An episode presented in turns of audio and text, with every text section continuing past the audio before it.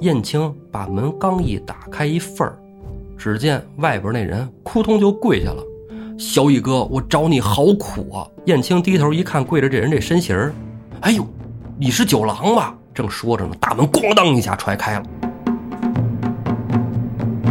史进到了这饭馆里，要点饭吃。临到了结账的时候，一摸身上，我操，没钱。那当然，史进是要脸面的人了。史进不能说自己没钱呢。史进就说了：“说我就是不想给你钱啊，老子有的是钱，我就是不想给。”这时候就有小喽啰过来，跟史进身上衣服就给扒了。一看，哇，真是九条龙啊，真不赖啊！这个到时候这皮给我扒下来啊，我留着啊，收藏一下。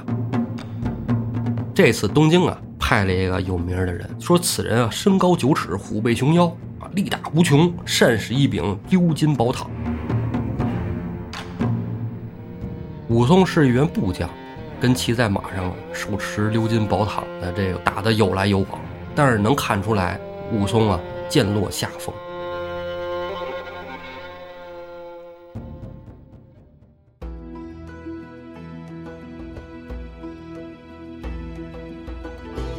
胡说历史，笑谈有道，欢迎您收听由后端组为您带来的《胡说有道》。喜欢收听我们栏目的朋友，可以在公众号里搜索“后端组”来关注我们，里面有小编的微信，小编会拉您进我们的微信群，与我们聊天互动。大家好，我是主播道爷，我是老安。哎，欢迎安徒生同学，替代了最近忙碌的胡色。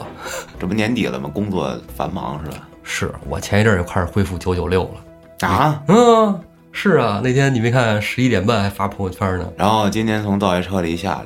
拿两块大膏药，告告诉不行了，去医院了又。嗯，腰疼，没办法，这这职业病啊，职业病。但是咱们节目该做还得做啊。哎，尤其是到了一个非常关键的时刻，什么关键时刻呢？就是大聚义之后，大家该干啥了？该干啥了，是吧？咱们上回呢，说到最后呢，咱们讲了卢俊义一个梦。对，哎，这个梦啊，不是《水浒传》百回本的内容。嗯，这梦呢是。梅氏水浒里的内容也叫古本水浒。据梅基鹤先生说呀，这个梅氏水浒的后边这几章啊，才是施耐庵先生的手笔啊。征司寇是罗贯中加上的。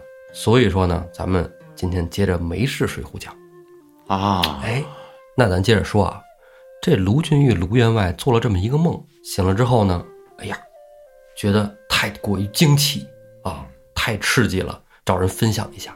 就找到了小乙哥燕青，把燕青叫过来，问这个小乙说：“你给我解个梦我昨晚上做一噩梦，怎么怎么着，怎么怎么着？”燕青说：“哎呀，主人，我可不会解梦啊，是吧？你解梦你找公孙先生去。”是啊，鲁俊义寻思了寻思，这梦太不祥了，是，就不说了啊。行行，你也别跟别人说，这事儿就哪儿说哪儿了啊。等从屋里出来，哎，哥儿几个酒都醒了。早前高高兴兴的，昨儿喝美了，今天是有的人张罗说回回酒是吧？再喝一顿套一套是吧？哎，对，宋江、吴用在那儿合计着什么呢？陆军也赶紧过去了，说：“哥哥，呃，您这商量什么呢？”宋江指了指那个石碑，说：“你看啊，天降石阶赐予我们兄弟啊，在此聚义，那么我们应该给这个石碑呢修一个亭子，给罩上。哎，哎，大家都觉得哎，这挺好的。”宋江、吴用接着说呀：“说咱们弄完这亭子以后呢，每到初一十五，哎，咱们来这个做一场法事啊，也是感谢上天啊，让我们降临人间啊，除暴安良，替天行道啊。咱们永远不要忘了这个主意。”入云龙公孙胜说：“说这个，哎，大哥，这主意好，但是这亭子呀，建完了以后，咱得画上点壁画啊，雕龙画柱的，是不是？咱这边哎。”画上十大天君，那边画上五方神将，上面再衬上满天星斗，就够意思了。大家都觉得，哎呀，此计甚妙啊！啊，有牌面，哎，就让那个青岩湖李云去建造这个石阶亭，不是应该让金大坚干这事儿吗？哎，这亭子这是先是木工的活嘛，是吧？哎，这个建造啊、盖房子都是李云的事儿。雕刻呀，这都是哎金大坚。雕刻可以，但是画壁画，这梁山上真没人。这个找谁画这画呢？哎，朱武这时候出来了，拍了一下这个史进。哎，大郎，我记得你原来救过一个画壁画的，在华州，嗯，叫什么来着？叫什么义？大家都想起来了，王毅。王毅，哎，这当初史进下狱，不就是因为救王毅的闺女吗？啊，下了狱，这王毅救上来以后，这他能画上他来画来。宋江说：“哎，那就是吧，史大郎下趟山啊，回这个华州把他请来。史进说说，哎呀，王毅是在华州啊，他是去还愿呢，在山上啊，他本人不是这个化州人，他不是自己跟庙里画壁画呢吗？哎天天的但是人有家呀，他家呀是北京大名府人士。哟，哎，燕青一听大名府的，哎，说，哎，史大哥，这我熟啊，是是吧？我们家跟那儿啊，我带你去，咱上大名府去把王毅啊，王先生给请来，完了亭子画喽。宋江说说，哎，正好啊，史大郎，呃，有点鲁啊，有点鲁莽啊，有小乙哥跟着你，嗯，一路肯定没问题。嗯，你们去把王毅请回来吧。吴用说不妥，前一阵儿刚把大名府搅了个天翻地覆，早就画影图形捉拿卢员外和小乙呢。是你这个这猛然去不成？燕青说说，我说大哥，你看不知道吧？我会化妆啊，是吧？化成女的，哎，我，对我易容一下是吧？这个弄点什么生姜榨的汁儿啊，给脸抹黄了，再贴个大膏药，那就头发再改一个发型，弄个杀马特，没人认得出来我。好，哎哎，这一商量挺好啊。这俩人怎么安排？下山到了大名府，咱就不说。嗯，到了大名府呢，就开始去扫听这王义柱那儿。嗯啊，因为具体人家就是只是说我大名府人士啊，人也没说说我们家的哪栋哪门哪号是吧？你来找我来啊，哪门一路口一拐弯，不知道。嗯，先打听，但是他俩呢也不敢说上公安局是吧？上衙门里问问去，说这查身份证，哎，王毅在哪儿？说操，正好逮你俩呢？也不敢问，就沿着这个什么寺庙啊、道观呐问问。哎，我们这儿有一个呃画壁画的王先生王毅，您知道在哪儿住吗？嗯，人都说不知道，找了好几天也没人知道。在哥俩都快放弃的时候，就在这大名府土地庙里边儿，一个小道童哎就说了，说这王毅我倒是听人说过，他有一个学生，哎，在我们这后边儿东巷子里住啊，他自己跟我说的啊，说他老师好像叫那什么王毅。史金燕青一听，那既然有线索了，咱们就得扫听扫听，是吧？咱们去问问。哥俩呢就来到了这个土地庙东边巷子里那间房子去问，一敲门出来了，说：“哎，您家是姓李吗？”他说：“不是啊。”说：“我们这原来这这这这这房主听说姓李，现在早不在这儿住了。”嗯，燕青使劲一听，抓瞎，完了，白来了啊！这一趟就算是白跑了。你这消息一断了，咱要不然啊，先回山复命吧。大名府也不是久居之所啊，这个都画影图形捉拿燕青呢，天天看着自己照片在墙上贴着是啊。俩人中午就准备啊找个饭馆吃个饭，收拾行李，连夜就返回梁山坡。酒店里呢，哎，哥俩，你说人家兄弟俩出来一趟，放个假是吧？你说找人办事儿，咱不喝酒，这事儿没办成，办成没办成呢，是吧？喝一口呗，是吧？办不办成我得喝一口，哎，喝一口啊，在饭馆里找了一个小角落，哎，哥俩点上肉，点上菜，哎，要了几坛酒，在那儿喝着。正喝着呢，突然门外来了一队衙役官兵。哎，这队官兵啊，就隔着史进、燕青这桌子两张桌的位置，嗯，就在那儿坐下了。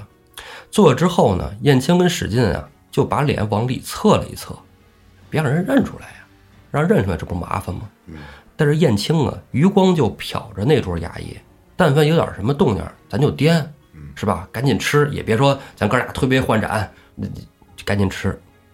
就吃着呢，就瞅着那桌上老有一个官兵往这边看，哟，就盯着这燕青的身影儿，燕青就觉得后脊背发凉，刺挠，哎，坐不住了，跟这个史进说：“史大哥，咱俩差不多啊，咱把这点肉打包，咱走了啊！哎，对咱咱拿回去吃去啊，咱别在这吃了。”史进说：“怕他什么呢？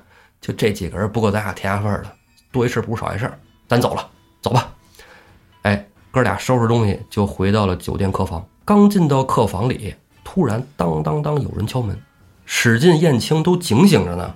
这时候史进呢就抽出腰刀在手，躲到门后。燕青过来开门，燕青把门刚一打开一缝儿，只见外边那人扑通就跪下了：“小乙哥，我找你好苦啊！”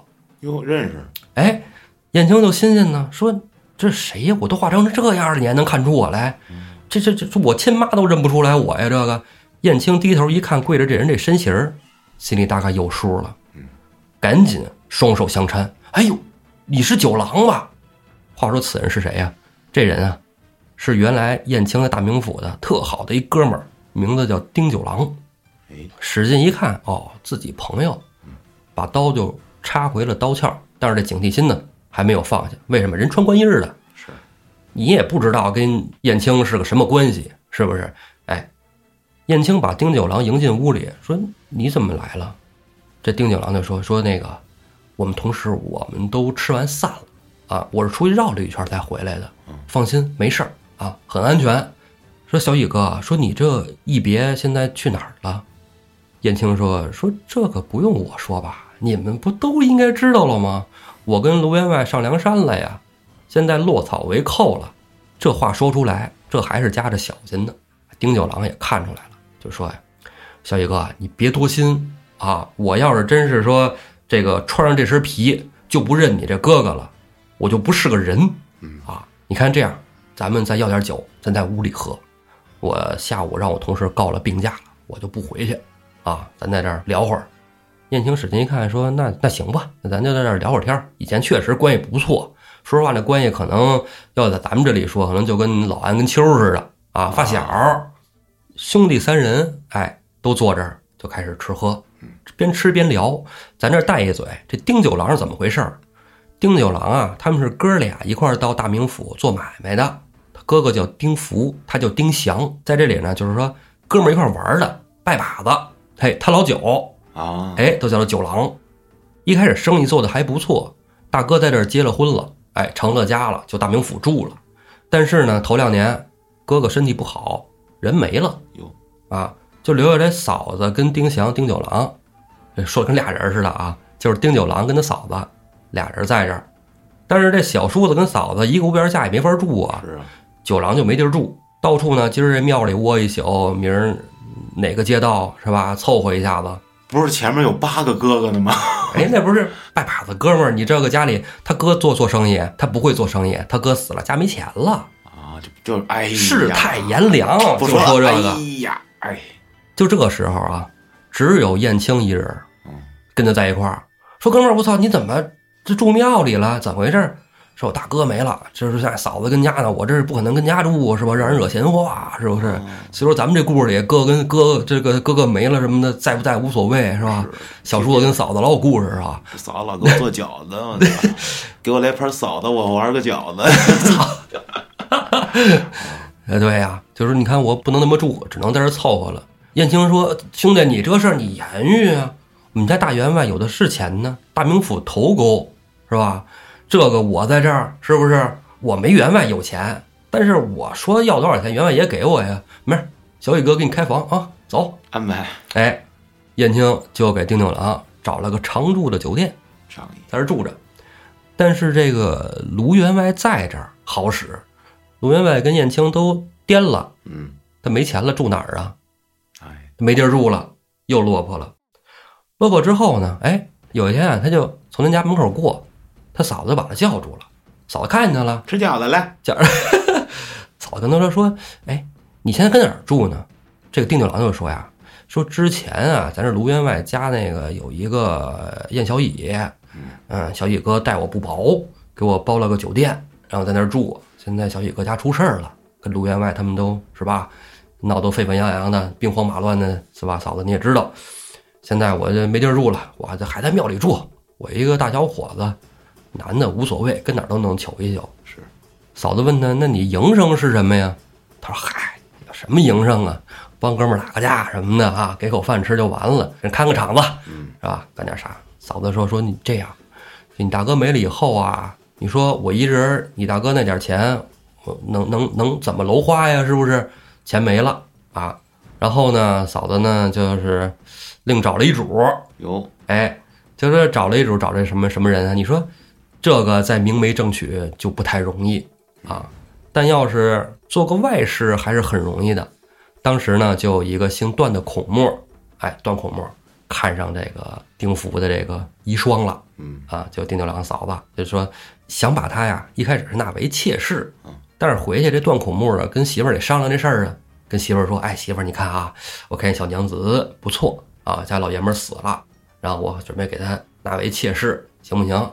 媳妇儿说：“哎呀，这多晦气呀！啊，死了老公的，你往家领，嗯，不行。”这段孔木一说，这是吧？领家里不行，那就安外边吧，就成段孔木的一个外室。外室就是单独给他外面租了一个室，哎，对，就没事儿呢，呃，隔三差五的，一个月来那么两回。阎婆惜哎，对对对，差不多就那意思。哎，过来解个闷儿打打牙祭，聊聊天儿啊哎，对对，聊哎谈谈人生理想。人生，对然后丁九郎说：“说行，那嫂子你这也算是有个出路，是吧？也是我大哥命短，没办法啊，你这也行，我就不操心了。行，嫂子你待着，我走了啊。”嫂子说：“别别别，你既然没有正经营生，这样我让这个段孔木给你找一个活干，不完了吗？”哎，啊，丁九郎说：“说那能行吗？是吧？别让人再说什么闲话什么的。”嫂子说呀：“说那个等什么时候段孔木来了，我给你问问啊，等有信儿了我再告诉你。”就这么着，他嫂子跟段孔木一说，段孔木说：“那这小事儿是吧？”就给安排了一个工作，啊，在府衙里当一个这个小官兵衙役啊，就这么一小活儿。然后段孔木呢也说说，咱家里不有房子吗？我也不怎么来住，就就让他搬回来住就完了，也别在外边住庙了啊。这单位宿舍也挺紧张的啊，这咱安插一个名额，是不是？你这个宿舍也安排不开，你就让在家里住吧，没事儿。然后你们这儿也有个照应，确实，你说他嫂子一人跟家住是吧？段孔木也不老来，家里有点事儿啥的，没个男子，哎，好多事儿应付不来。那老爷们儿，你说得住啊？这丁九郎啊，就跟嫂子他们家这就就住下了。嗯，这回呢，见着燕青，跟燕青一说，燕青说说啊，那你挺好。不过现在咱们怎么说呢？呃，你走你的阳关道，我过我的独木桥。嗯，啊，咱们兄弟啊有生之年，反正遇到什么难处，上梁山找我。啊，我们只收拾收拾东西，准备就走了。是，这丁九郎就说了。小野哥，当时我有难处的时候，你怎么帮我的？你不是来找人吗？没关系，你不好意思打听，我帮你打听。哎，他官面人，哎，就说那你呀、今天晚上跟这位大哥啊，史大哥一起来我们家住啊，咱家有地儿，住什么酒店呢？对不对？咱们都是过命的交情啊，没问题，来我们家住。燕青跟史进就已经都啊聊的都已经很嗨了，是吧？嗯这喝完了，开心起来了，就说行，那兄弟，那就上你家住去啊，跟嫂子打声招呼，别给嫂子添麻烦。说那孔墨他来一次且不来呢啊，没事你在家住着，待会儿我跟他说一声，说你们是我是我哥们儿，嗯，就完了，没事儿，挺好啊。燕青跟史进呢，就随着丁九郎回了家。到家之后呢，跟嫂子一引荐，就说：“你看，这是我们哥们儿，但是没说是燕青、史进、梁山泊的，嗯，这那是不能说，对九纹龙。你看他身上的画儿是吧？我是扛把子，哎对九能使劲。就上一集啊，啊，对，但是这不能提这茬儿，就说我俩哥们儿来家里一块儿吃个饭，喝个酒。嫂子说行，那你这是吧？准备酒，我给你炒俩菜，哥仨在屋里接着喝。喝美了以后呢，史进跟燕青啊就在丁九郎的房间里睡下了。丁九郎自己啊卷个破怪卷儿到了厨房打了个地铺。啊，那还真挺仗义的哈。哎，丁九郎人真不错，嗯，但是这天晚上啊，这段孔木回来了。得，段孔木回来之后呢，也是喝大了，喝了酒，哎，回到了他嫂子那屋，往炕上一躺。嫂子一看，呀，今儿怎么喝成这样啊？啊，你这不是前两天刚来过吗？今天又来了，啊，挺好。来，我给你弄弄，哎，我服侍你，给你洗洗脸，烫烫脚啊。这段孔木说呀，哎呀，我今儿喝的有点难受啊，肚子里有点搅得慌啊，刚吐两气儿，你给我熬点汤，给我弄点热汤。嫂子说说这别弄热汤了，你就洗洗就睡吧，明天到时候再给你弄。啊。他说怎么了？我说弄过热汤你都不给我弄啊？你还知道你是。谁吗？嫂子说不是，今天九郎来俩哥们儿住他那屋了，九郎现在在那个厨房睡呢，我一过去踢踢啷啷的再一点火什么的，是。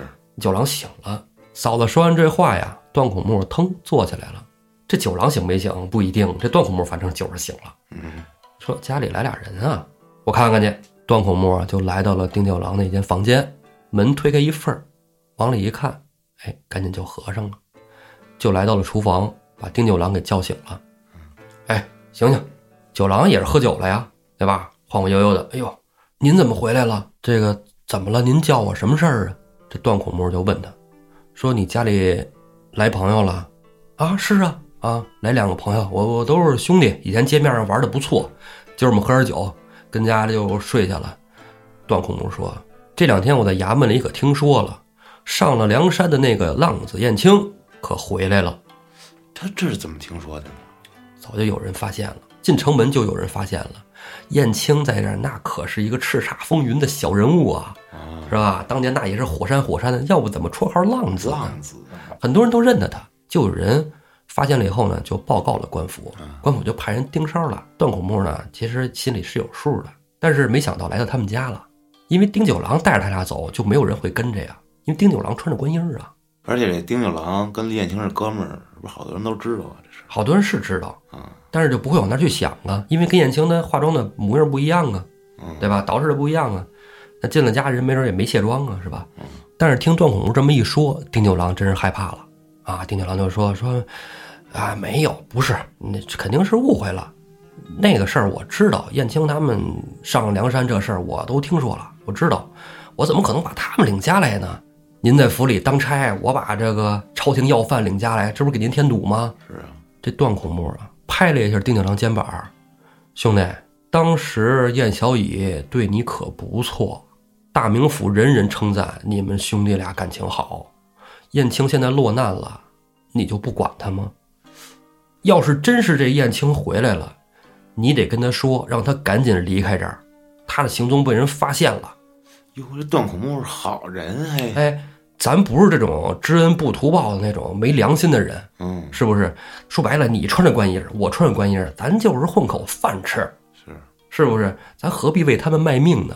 梁山什么样儿？给咱大名府搅了个天翻地覆，是不是？那多少官兵死于非命啊！咱们可别惹出娄子来，让他们赶紧走啊！大名府以后别来，不是不欢迎他，是我们惹不起他们啊！咱也为了保全自己，也为了是吧？别坏了你们兄弟义气。这时候，丁九郎一听段孔木这么说，扑通就给段孔木跪下了。我今儿叫您声哥，以后您就是我哥了。我不瞒您说，那屋里的正是小乙哥，还有梁山上的史进大哥。他们到这儿来啊，寻访画师王毅，他们没别的意思啊。等找着这个人呢，我叫他们走。丁九郎这么一说，段孔木马上，我跟你说话你听不明白是吗？现在什么时候了？这紧要关头啊，已经被人发现行踪了，让他们现在连夜就走啊！你现在就把他俩给我叫醒，让他们连夜出城，再在这儿就待着就危险了。我现在赶紧去探探一下哪个城门没有人值守啊！实在不行，我找一个跟我相熟的，我把他叫到一边儿。你趁着我跟他说话的时候，你就赶紧让他俩出城。丁九郎也吓得害怕了，说：“那真要这样的话，那也别找什么王毅了。那我给他们哥俩准备点吃的啊，家里厨房有什么，我给他们装点什么，就让他们俩赶紧走。”段孔木前脚刚出去，丁九郎收拾收拾就来到了史进跟燕青住这屋啊，就跟哥俩说说这个。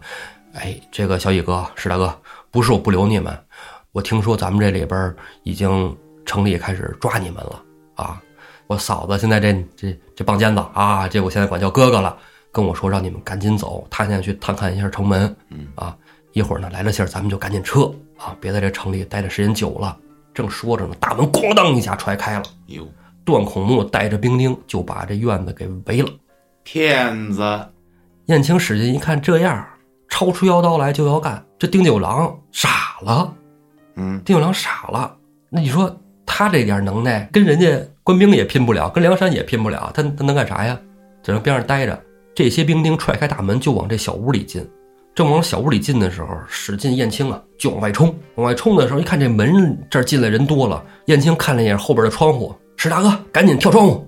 史进一脚踹开窗户就往出跳，等跳出去之后，再想拽燕青。发现燕青已经被人摁在当场了，燕青就大喊着：“史大哥，快跑，快跑，快跑，别管我！”史进一看这样，没办法，留不了了。这时候跑一个是一个呀，史进就说：“兄弟，等我，我回梁山报信儿。”史进不是不仗义人，但是现在这种情况，史进不得不走啊，回梁山送信儿去。燕青跟丁九郎啊，就被段孔木带着兵丁给抓到了府衙。抓到府衙之后，把脸上这一抹，膏药一撕，你这化什么妆啊？这不就是燕青吗？嗯，是不是？然后按说拿的是燕青，丁九郎因为窝藏也一块被下了狱。燕青、丁九郎咱这就不提了啊，咱接着说史进。史进连夜就跑啊，没头苍蝇似的，就赶紧奔着梁山的方向去。你说这人不能说小马达对吧？跟神行太保戴宗似的，一直跑，他做不到啊。他也有累的时候，找了一所道观，说让里边喝口水，歇个脚，至少让人喘两口气儿吧，是不是？哎，进了一个道观，也没看名字。进去之后呢，哎，发现有一个池子。池子里有荷花什么的。哎，有荷花，这底下就有水呀。史进也顾不得干净不干净了，捧起水就开始哎喝，喝往脸上泼了泼。正这时候呢，来了一个道童，说：“你这是什么人呢？你跑这儿来干嘛来了？”史进那警醒那劲儿又上来了，他现在觉得只要是他不认识的，皆可杀，抄刀就要砍这个小道童。这时候突然，小道童身后过来人，把小道童往边上一扒拉：“史大郎，干嘛呢？怎么到处就想砍人呢？”哟，史进定睛一看，正是神行太保戴宗，真是说曹操曹操到啊！前脚史进跟燕青啊从梁山下来以后，卢俊义啊就觉得心里不踏实，就老跟宋江那儿说。说哥哥，我觉得燕青这趟去，我怎么心里老觉得打鼓啊？宋江说那没关系啊，石青太保戴宗啊，你跑一趟看看啥情况。哎，这么着戴宗就下来了。但是戴宗怎么到这观里呢？因为戴宗正好到了大名府郊外的时候啊，到晚上了。这有一个玄通观，这玄通观的观主呢是戴宗的师兄，哎，就在这观里说住一宿，也会画符跑步，可能可能会吧，兴许会啊。那看来这戴宗是。道教里出来的法术吗？符啊，吗？是吧？对呀，道法嘛，是吧？哎，嗯，反正是这么个关系啊。在这歇脚，正赶上就使劲跑这儿来了。使劲赶紧就跟戴宗说：“怎么怎么个情况？小乙被抓了。”神行太保一听，哎呀，这正是卢员外担心的。没想到你们还真的闯出了祸事啊！那这样，我上北京城里打探一圈，你现在先回山，往山上走，咱到山上汇合之后带兵，咱们再打大名府。石进一听啊，那这正是正经八百的好办法，是吧？正好这是咱自己地儿，然后吃口饭啊，吃口饭，歇了一会儿，天一亮，出了玄通关，就往梁山方向走。走了一天呢，他不像戴宗，你这个是吧？按分钟就算路程哈，时间真的按天算。走着走着，就又到了天黑了。到天黑了，这地儿呢，正好在一山坡底下。使劲这一天，你说不能说光在这道观里吃了顿早饭就就能扛一天呢，对吧？人的饿呀。到了山底下，哎，找了一个小饭馆，挺小的一馆子，这也挑不了什么大馆子、小馆子了，有饭吃就进。使劲到了这饭馆里，要点饭吃，呃，酒也上来，喝了点酒，吃了点肉。临到了结账的时候，一摸身上，我操，没钱。这以前家里还是阔少呢，哎哎，这混的，这史公子是不是？哎，那当然，史进是要脸面的人了，史进不能说自己没钱呢。史进就说了，说我就是不想给你钱。啊，老子有的是钱，我就是不想给，我就是无赖啊！哎，这小二能干这个事儿吗？是吧？小二就说说，那你等着，我叫我们这个当家的来啊！你跟我们当家的说这句话，你再重复一遍啊！把当家的叫来，这当家的一看就不是个善茬子，五大三粗一大壮，进到屋里来了，跟史进问：怎么着？听说你带我们吃霸王餐呢？这个馆子你也不问问谁开的，在我们这吃饭想不给钱啊？脑袋不想要了？史进说：“是不想要了。”顺手抽出腰刀来，啪，一刀就把这个酒店老板脑袋给砍掉了。哎呦，小二乌泱泱全都跑了。哎，史进一看这样哈，操，还想要我脑袋呀？先把你脑袋祭了酒，端起一碗酒来，杨博咕咚一口就下去了，杯子往地上一摔，出门就走。走出没多远，就见草丛里嗖嗖嗖嗖伸出几根挠钩套索，就把史进脚脖子给勾住了，往草丛里一拉，史进就被人抓了。这大黑天的，史进哪儿也不认识呢，忽忽悠悠就被人给推上了一座山寨。话说这是什么山啊？这山是什么寨呀？这个山啊，叫黑风岗。嗯，哎，这山上啊有三个土匪头子，老大呢撞天塌阴泰，老二呢叫钻地鬼阴春，老三呢军师啊莫奇德，姓莫奇。嗯，这哥仨呀，老二就是让史进给剁了脑袋那个店掌柜的，小二们呢跑上山。之后就把这个消息跟大哥说了，说大哥说你那个咱二头领被人砍了脑袋啊，这怎么弄？这军师啊莫奇德就说说你们在沿途那儿拿着挠骨套索给我把他抓来，咱在山上给他刨根挖心。果然被军师料中了啊！这莫奇德还有点本事哈。这史进被绑上山来之后呢，史进一看，操你这小山寨，你知道我哪儿的吗？梁山泊的九纹龙史进，打听打听去。嗯，这老大殷泰一看。哦，梁山的呀，哎呀，那可是大去处啊，是吧？咱这个落草为寇，那你们那是头钩啊。听说你们怎么着打着旗帜替天行道，你们不光跟官府作对呀，也跟我们这个落草为寇的绿林人士也为仇啊。今天你来了，来让我看看他那身上的九条龙。这时候就有小喽啰过来，跟史进身上衣服就给扒了。一看，哇，真是九条龙啊，真不赖啊！这个到时候这皮给我扒下来啊，我留着啊，收藏一下。行，给他推下去吧，拉到下边，等我明天一早啊起来砍他的头，抛肝挖心，祭我的兄弟。这时候就来了一个小喽啰啊，显然是喽啰里的小头目，就把史进给押到了帐外。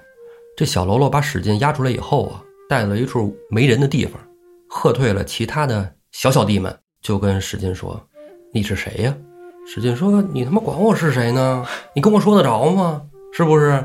咱们都是落草为寇的，这点规矩我明白。想杀想剐随便，老子就这一条命。”史进现在心里没什么可牵挂的了。为什么？有戴宗送信儿，他自己爱怎么着怎么怎么着，无所谓了就。嗯，这个喽啰头目啊，就直接跟史进说：“说你别瞒我，你是不是？”九纹龙史进，史进说：“你认识我？你听说过我吗？这个江湖上已经那么有名了吗？啊，因为他在化州嘛，是吧？对山东地面上说这么有名，还没想到啊。”喽啰头目说：“呀，哎，我不瞒你说，我是听我师傅提过你。”史进说：“哎，你师傅你也学武的，你练棍的，你师傅是王进恩师吗？”这喽头目说：“不是，不是，不是，我是学画的，我师傅叫王毅。”哎呦。史进，哎呦，我去，怎么有这么巧的事儿吗？是吧？王进、王毅难道是兄弟？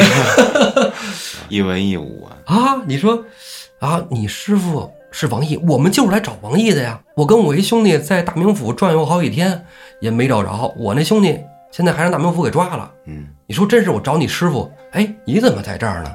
你师傅也在这儿吗？这喽啰说呀，说不是，说我师傅以前是在大名府住，我也在那时候跟他学的画。后来我师傅因为有一次啊去化州遇点事儿啊，就是本来是还愿，结果呢变成了兵变啊，打起来了。对，然后呢他就回来了，回来之后呢就跟我说了一下这事儿。我我师傅跟我说说你要不明白你就听胡说道，他们讲挺细的。哎，对，第六十七期神仙壁画背后的故事，你看俺总结了 啊。然后这人说说是吗？说那我这人我得记住他，以后我要好好感激他呀啊，得有机会啊。结果呀。没过多长时间，这大名府啊就发出了榜文，捉拿这个王毅啊，就说王毅啊跟梁山人勾结，破了华州府。这人啊，他名字叫李昭良啊啊，是王毅的徒弟，就是之前说住在土地庙旁边那个。哦，哎，李昭良，因为王毅这事儿受牵连啊，他也有可能遭殃啊，所以他也就把房子卖了跑了。跑了之后呢，就路过这黑风岗，让山上给劫了。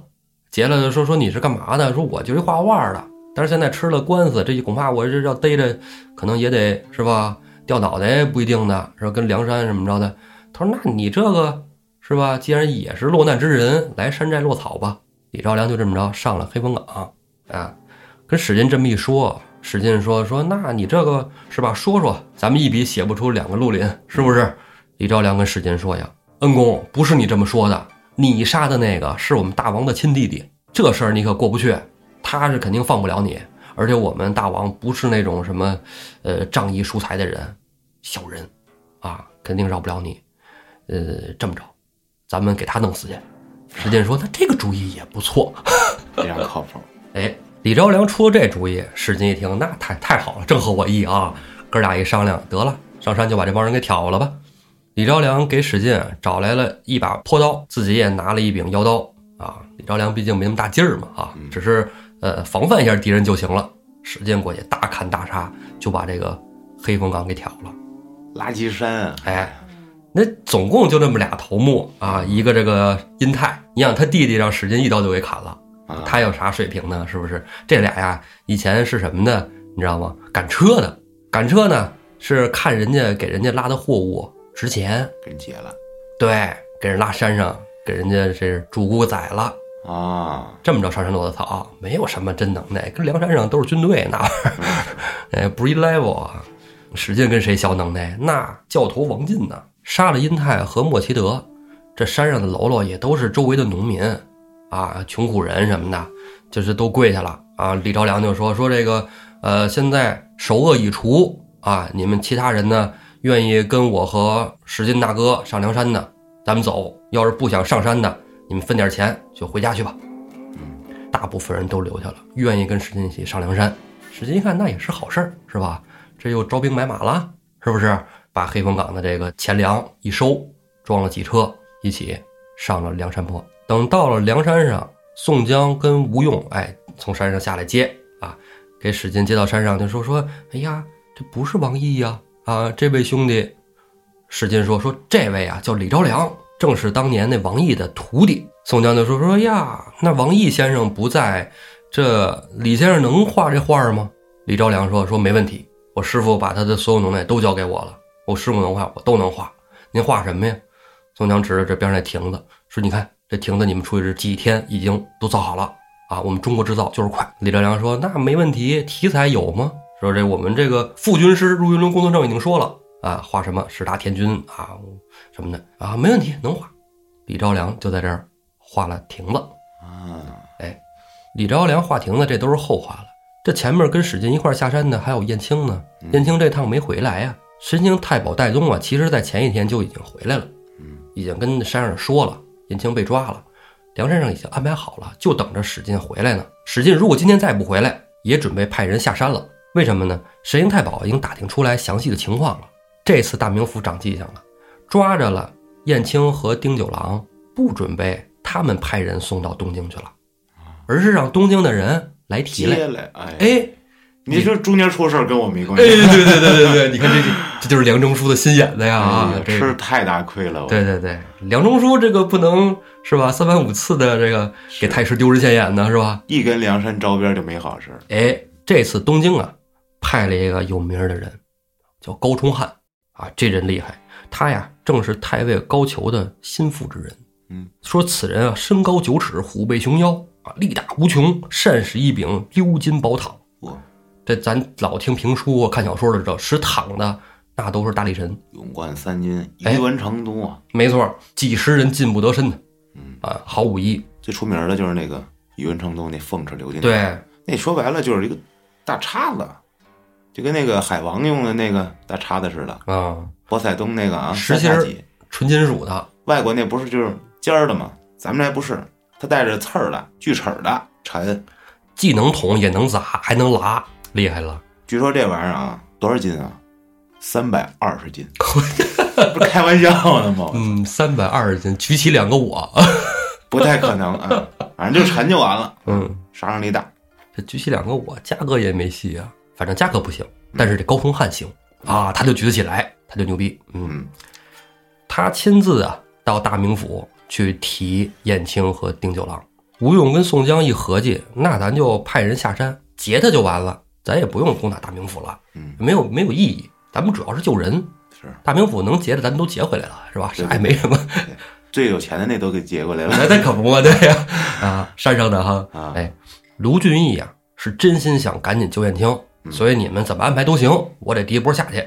卢俊义啊就带着林冲、史进，还有一千个喽啰啊，沿着大名府往汴梁走那条大道上就去了。嗯，走到一个所在，这个地儿啊地名叫雁来坡，就埋伏在道路两边。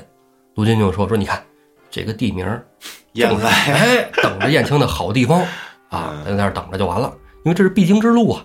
果不其然，过了没几个时辰，来了一队官兵，押着两辆囚车。嗯林冲、史进、卢俊义仨人就把这帮官兵包了饺子，嗯，轻而易举的啊。可不嘛。史进就说：“你什么高冲寒啊，是吧？什么鎏金宝躺，啥也不是。”但是史进跟卢俊义就觉得奇怪，等走到囚车跟前一看，这两个人不是燕青和丁九郎。哟，就问这个囚车里的这人说：“你们是从哪儿来的？”呃，犯人说：“说我们是从大名府来的呀，我们本来都是死刑犯，不知道怎么回事，非要把我们推出去送到东京去，这哪儿至于啊？不就强奸几个民女吗？这还至于绕东京去？邪了门儿了！”石进一听，完了，咱中计了。嗯，林冲一听，强奸民女，你们也不是什么好东西，噗噗两枪戳死了这两个囚犯。替天行道。那赶紧商量啊，是不是？说那既然他们已经识破了咱们可能在道上劫，所以派出了这么一队官兵，那燕青和丁九郎到底去哪儿了？合计说咱们在一块儿也不是个办法，他们估计不会再走大路了，咱们沿着小路走吧。卢俊义就安排林冲啊守在大道上，他和史进哎带着兵丁在两边找小路，穿过林子，哎，从林里就走走走走，突然就听见前面喊杀声，卢俊义就跟史进带着五百喽啰加快脚步啊，出了这片林子，往前一看，果然正是一片战场。就见行者武松跟拼命三郎石秀正跟两个官军斗在一处，剩下几个喽啰围着，打也不敢打，跑又不敢跑，防范着林冲跟石秀。喽啰们也站在一处啊，石城边也已经死了不少人了。话说这武松、石秀怎么来了？卢俊前脚刚下山，吴用就跟宋江说：“说大哥，我觉得不对。如果他们要是走大道，大可不必；他们要是走小路，咱们就救不了燕青兄弟。是，所以啊，就又安排武松跟石秀带了五百个喽啰下山走小路去找燕青和丁九郎。嗯，果不其然啊，让军师吴用给撩中了。武松是一员部将，跟骑在马上手持鎏金宝塔的这个高忠汉打得有来有往。”啊！但是能看出来，武松啊剑落下风，不是武松能耐不行，他得举着刀往上砍。而高崇汉呢，从高处往低处打，那还有个地心引力呢。边上石秀啊，跟石秀打这人是咱梁山是吧？咱们《水浒传》里老熟人偏王李成。哎呦，啊，石秀这边打着，那边又看着武松，石秀这边也吃力，嗯，因为他俩都是部将。对。是吧？李成、高庄汉都是马上将官。嗯，卢俊跟史进提马就杀到阵前。武松兄弟边上休息，看卢某人战打。那就不用说了吧。哎，再见了。对对对，反正也打了那么一下啊，一下几下几下几下，打了几个回合就杀青了。高中汉还是挺有能耐的啊啊！跟卢俊义打的时候呢，其实是有来有往。嗯，卢俊义一看高中汉使这家伙，就知道这人不能力敌，是咱得使巧打快。高中汉呢，仗着自己兵器沉，一躺一躺的抡。卢俊义啊，抽一个空单，一枪就戳中了高中汉的战马。高忠汉的战马一歪歪，卢俊义反手又一枪刺穿了高忠汉的哽嗓咽喉。卢俊义在对高忠汉的时候，武松就过去跟石秀一起夹击李成去了。李成也不天王了，这时候一看，妈的妈的，我姥姥，咱得赶紧跑了。哎，李成这是非常擅长跑路啊。是。之前咱说很多次跑路啊，这次跑的也非常精彩，跑回了大名府。史进过来一看，这是没有战将可打呀。小喽啰他也觉得是吧，不配跟他动手，敲开囚车救出了燕青和丁九郎。燕青跟丁九郎那也是憋了一肚子火了，是吧？趁这时候来抄兵器，就把这些官军呢大砍大杀一顿。卢俊义的首要任务就是下山来救燕青嘛。啊，燕青现在也救了，杀不杀高忠汉他都没当当回事儿啊。哎，就对方多厉害，对他来说是吧？梁山第一战力啊，《水浒传》第一战力。对，卢俊义带着史进，还有燕青和丁九郎来到大路上，迎上了林冲，一起回了梁山。梁山这一回呢，就收了这么两个兄弟啊，一个叫丁九郎，一个是李兆良。这是一百一十员将了，这是。哎，不算是这个呃天上星宿下凡，嗯。但也当了个小头目啊！这俩人一说出来是吧？丁九郎、李招良，特像说相声。哎，一对儿一捧一逗啊！哎，咱不说梁山上的事儿，梁山上没事儿了，高高兴兴的。嗯，咱说这个李成啊，天王李成逃回了大名府，跟梁中书说：“大人不好了，我让梁山人又给打了啊！我战略性后撤，现在我保命回来了，给你送信儿。”梁中书说：“我这个梁山不会再追着你屁股后边咬过来吧？梁山要来了，咱们给他们腾地儿，要不咱们先撤，咱先跑。”李成说：“我觉得不至于啊，这回他们救完人，我估计他们就不会来了，因为咱也没钱了，是吧？他们来干嘛来呀？是不是？就为杀我吗？难道不让我下次再继续跑路了？” 啊！李成说：“大人，你放心吧，他们看不上你这条小命。”嗯。但是梁中书也做了防范，赶紧叫人啊加固城池，啊，也派人啊送了两封信。飞报京城，一封信呢是送报朝廷里，我这押的这个囚犯跑了，梁山有可能来攻城，你们是不是派兵助我？再一封信呢是送到蔡京府上，啊，又得找蔡京，这是得让老丈杆子知道啊，不是我无能，是不是？是你们派来的人也不行啊，是吧？但是你就是要打我，你得救我。信送到了朝廷上，啊，也到了蔡京府里，蔡京拿到了信，就知道第二天上朝应该说什么了。徽宗皇帝早朝啊，就跟朝臣们雷霆大怒。说你这个怎么啊？明明是一个贼寇，我在好几集以前就听说他的名字，他怎么还没有死？啊，你们怎么就不能把他杀了？啊，关二爷的后代呢？啊，不是去了都怎么怎么回事啊？都上了山了，啊，怎么都落草为寇了？怎么没人能杀得了他们？你们到底能不能干？不能干，把你们家杀了。你们这耽误我画画啊，是不是？耽误我玩石头写字儿，没错儿啊，耽误我成仙你。都该杀对我道君皇帝是吧？嗯，这时候就见童贯啊从朝臣里啊出来，高举奏折，双膝跪地，说说臣啊，举荐一人能破梁山兵马。臣啊，举荐莱州兵马都监，此人枪棒功夫十分了得，兵书战策无有不精，更是与梁山泊有血海深仇。若让此人领兵围剿，必定扫荡水泊，歼除群贼。这时候内侍太监就过来，把童贯手里的奏折递给宋徽宗。徽宗皇帝打开奏折一看，上面写着“莱州兵马都监栾廷玉”。啊，欲知后事如何，咱们下回再说。